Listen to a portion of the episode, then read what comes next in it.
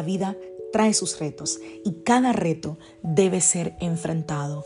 Cada día es diferente al anterior y para cada día necesitamos una palabra de Dios. Por eso el devocional de hoy es una palabra para ti, para cada día, porque Dios quiere hablarte hoy y lo va a hacer a través de su palabra. Por eso, escucha el devocional de hoy.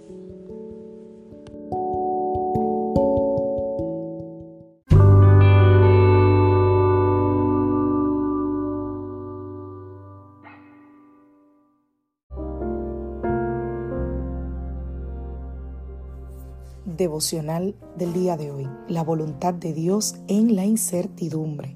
Vamos a la palabra del Señor, primera de Samuel, capítulo 16, a partir del verso 1. Ahora bien, el Señor le dijo a Samuel, ya has hecho suficiente duelo por Saúl.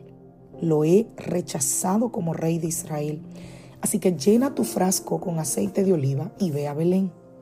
Busca a un hombre llamado Isaí que vive allí, porque he elegido a uno de sus hijos para que sea mi rey. Pero Samuel le preguntó, ¿cómo puedo hacerlo? Si Saúl llega a enterarse, me matará. Lleva contigo una novilla, le contestó el Señor, y di que has venido para ofrecer un sacrificio al Señor. Invita a Isaí al sacrificio y te mostraré a cuál de sus hijos ungirás para mí. Génesis capítulo 12, verso 2. Haré de ti una gran nación, te bendeciré y te haré famoso y serás una bendición para otros. Efesios capítulo 2, verso 10. Pues somos la obra maestra de Dios. Él nos creó de nuevo en Cristo Jesús, a fin de que hagamos las cosas buenas que preparó para nosotros tiempos atrás. Es seguro decir que las preguntas más frecuentes que nos hacemos que nos hacen a nosotros como pastores, que la gente se hace, es cuál es la voluntad de Dios. El tema de la voluntad de Dios es, yo creo que uno de los temas más eh, eh, eh, interesantes que más nos preguntamos, que más indagamos. La gente pregunta cosas como, puedo, ¿cómo puedo saber lo que el Señor quiere que yo haga con mi vida? ¿Cómo puedo saber si Dios quiere que tome esta u otra decisión? Cuando tengo dos opciones, ¿cuál de las dos es lo que Dios quiere que yo haga?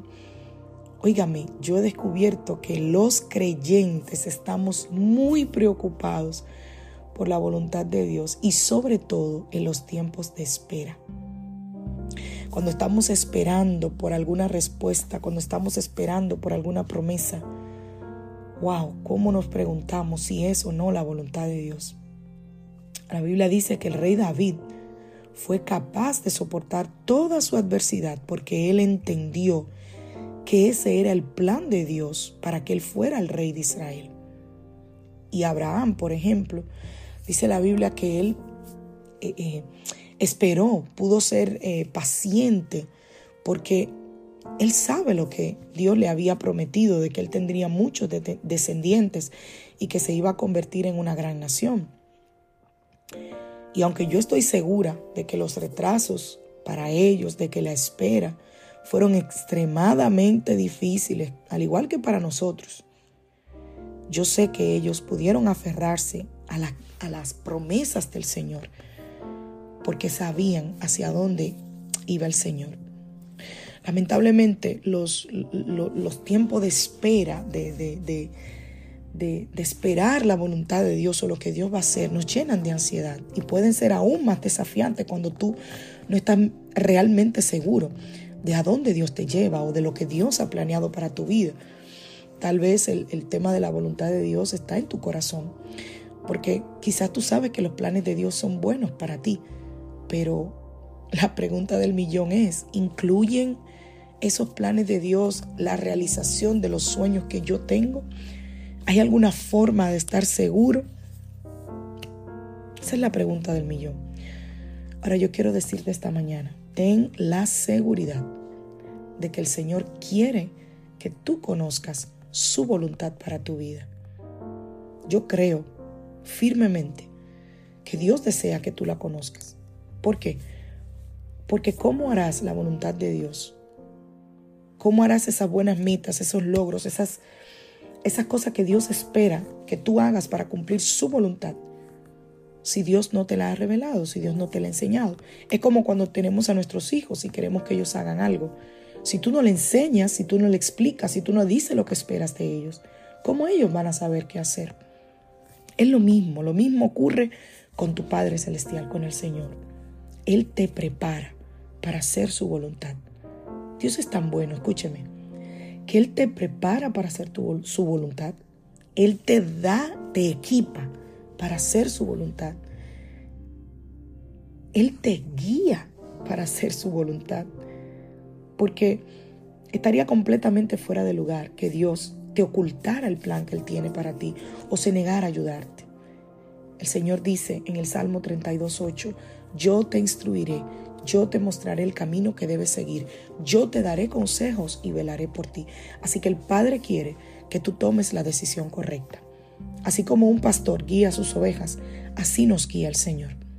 Pregunta, ríndete, Escucha, alinea tu corazón a su voz y pídele al Señor, Señor, quiero que me guíes, así como dice tu palabra, que los planes tuyos son de bien y no de mal para darnos un futuro y una esperanza.